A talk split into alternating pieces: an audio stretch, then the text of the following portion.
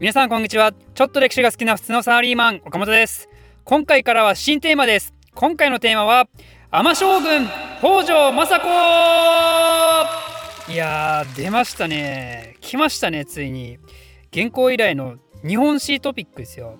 あの原稿はあれはどちらかというと原軍視点での話だったんで今回が初めてのザ日本史になりますね。実はですね取り扱うテーマについては普段はメンバー限定でアンケート取るんですけど今回の北条政子は完全に私の独断で決めました。すいません。えー、ちょっとねこのタイミングでどうしても北条政子やりたかったんですよね。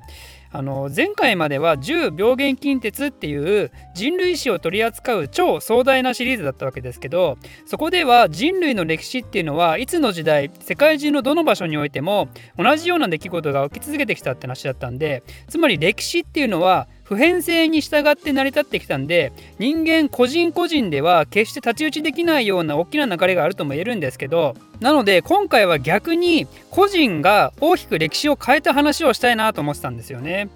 で歴史上そういう人って結構いると思うんですけど特に世界史ではねでもその中でもその人の人生かけて歴史を変えたっていう感じでなくその人が起こしたちょっとした行動が歴史を変えたっていう意味で言うと私は北条政子をしたいんですよね。何のことかというとあの有名な演説ですよね北条政子の演説。もう単純にかっこよすぎでしょ一つの演説で歴史を変えるっていうしかも鎌倉時代の女性なんで歴史の表舞台には立っていないながらも表舞台に立つ武士たちを自らの言葉で動かしたっていうねかっこいいかっこよすぎる、まあ、それがどういう演説だったのかっていうのは、まあ、歴史好きな方はもうみんな知ってることと思いますけどとりあえず今はその内容は触れずにいこうと思いますんで、えー、気になる方は最後まで見ていってくださいと。なので前回は人類史っていう壮大なスコープでいろいろな話をしてきたわけですけど今回は人間一人の人生に焦点を当てていくそのための北条政子っていうテーマなのであるっていうのが一つの理由であともう一つは単純に今の時期ホットだからね鎌倉って。あの大河ドラマのね「あの鎌倉殿の13人」の声でね、まあ、こっちは主人公は北条義時ですけどでも今回のテーマではこの13人の話も出てくることになりますんで、えー、大河ドラマで鎌倉に興味を持ったぜっていう方にとってもいいシリーズになればいいなと思っております、えー、ちなみにあらかじめお伝えしておくと今回のテーマで話をする内容は本当に史実かそうなのかとかあの実際よくわかんない部分が多くあるあるかもしれないですね。ただ私は参考にした書籍をもとに粛々と話を進めますんで、えー、そこら辺はご了承ください。ということで早速始めましょう。天将軍北条政子の第1回です。今回はまず政子と頼朝の出会いについてまで簡単に説明していきたいと思います。まず北条政子の生い立ちに関してですけど彼女って桓武平氏の出身なんですよね。北条政子は鎌倉幕府を開く源頼朝の奥さんなんで源氏のイメージがある方もいるかもしれないですけど彼女の祖先をたどると誰がいるかというとあの天皇になり代わって親王を自称した平将門を討ち取った平貞盛なんですよね。その平貞盛の数代子孫の時家という人が今の静岡県の伊豆権野神っていう伊豆の国の長官の家に婿入りしてその時住んだ土地が北条っていう名前だったんですね。なんでそっから地名を取って北条姓が誕生することになるんですよ。でその時家の孫にあたる人物が北条時政。北条政子のお父さんですね。この北条時政の時代には北条は伊豆の中でもトップクラスの皇族になっていて唯一対抗できるのが伊藤助親っていう人物だったんですね。なので北条時政と伊藤助親が伊豆の二大看板だったわけですよ。ちなみにこの伊藤家も伊豆の伊東っていう地域にいたんで、まあ、そこから名前取ったと思いますね。今も伊東市ってありますけど多分そこのことですかね。で政子が生まれたのは1157年。年号でいうと方言2年ですね。方言といえばこれは義務教育で習うレベルの有名な方言の乱が起こる時ですよね。なんで方言の乱が起きた時とほぼ同じ時期に北条政子は誕生したんですよ。ちなみに方言の乱とは何かかというと皇位継承にあたって後白河天皇と崇徳上皇が争った京都における内乱ですね、まあ、詳細は語りませんけどこの時に後の政子の夫になる源頼朝の父親である、えー、源義朝とあと後に源氏を滅ぼしかける平清盛が出てきますね。この源義朝と平清盛が共同して後白河天皇のために戦って結局後白河天皇勝ったんですけどその後すぐにまた平治の乱っていうのが起きて、まあ、これまた詳細語りませんけど今度は義朝と清盛が敵対することになってこれに義朝は負けて殺されるんですね。そしてその息子である源頼朝も命が危ないんで必死に逃げます。必死に逃げてたんですけどでも結局捕まってしまってで清盛は頼朝も殺そうとしたんですが、えー、それを清盛のママ母がねちょっとかわいそうよそれはって言ったおかげで命だけは助けられてでも頼朝は田舎の伊豆方面と流されてしまったわけですね。この時頼朝14歳ちなみに政子は4歳のことであると、すでに壮絶な人生ですね。14歳ですからね、中2ですよ、マジで。中2で親殺されて、お前は助けてるけど縁もゆかりもない土地に閉じ込めるかなって言われて、まあ泣きますね、私ならね、毎日ね。そんな伊豆に流されてきた哀れな源頼朝を監視兼お世話をする役回りとなったのが先ほど登場した伊豆でブイブイ言わせた北条時政と伊藤助親だったんですね。この2人の手厚いフォローのおかげで頼朝はすくすくと育っていくことになります。そしてですね20歳を超えて立派な大人になった頼朝はある時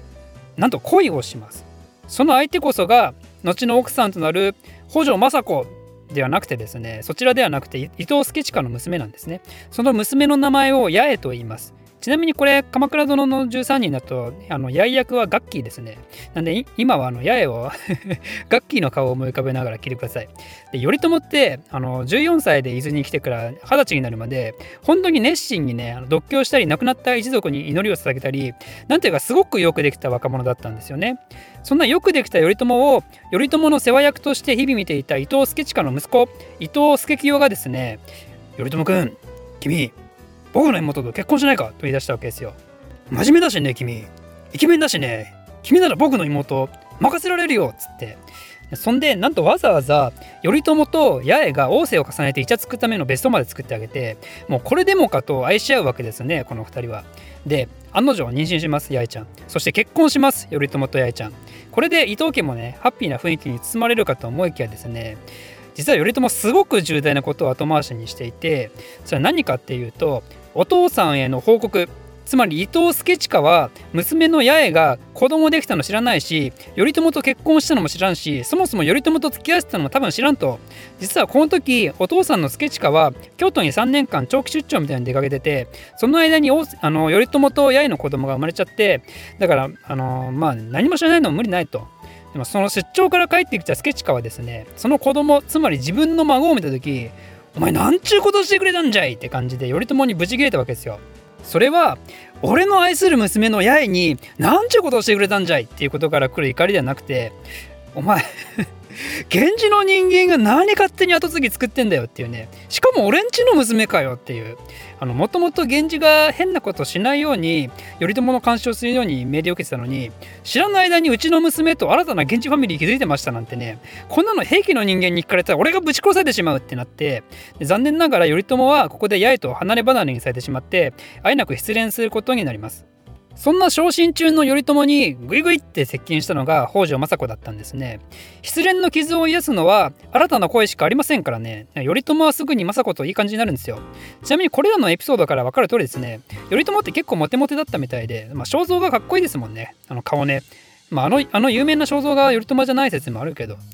あとやっぱり伊豆って田舎なんで源氏といえどもプリンスってだけで黄色い歓声浴びてたんでしょうね。だから政子もみんなの憧れである頼朝がフリーになったのを見ていても立ってもいられず行動に移したのかもですね。この頃頼朝32歳。政子22歳のことであると。ちなみにあのやっぱりその状況を見て政子の父親である北条時政も頭を抱えます。お前そいつ源氏の人間だぞっつって。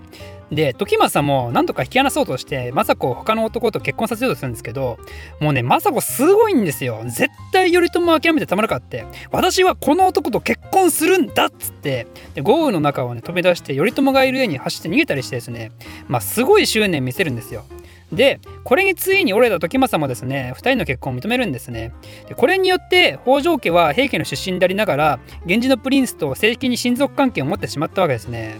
でこの状況はやっぱりあまり平家の人たちに大っぴらにはできないんで頼朝と政子も静かにつつましく伊豆の地で過ごすしかないと思いきやここで頼朝と北条家の運命を大きく変えるとある一方がですね京都の方からやってきます。それは何かというと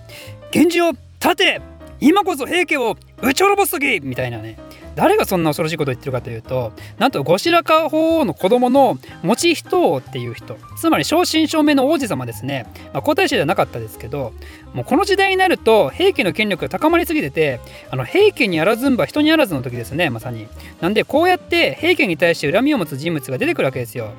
でも頼朝はねえーって感じなんですよ。マジかよみたいな。あの政子と平穏で幸せな日々を過ごさせてくれってこう内心思ってるんですけどでも義理の父である時政野心家なんでこれぞまさに北条家がさらに発展するチャンスではないかって考えてこのまま平家に平子ら従い続けてでも私頼朝の義父になっちゃいましたなんていうね超危ういポジションにいるよりだったらいっそのこと頼朝に頑張ってもらって現地復興してもらった方がいいんじゃねってなって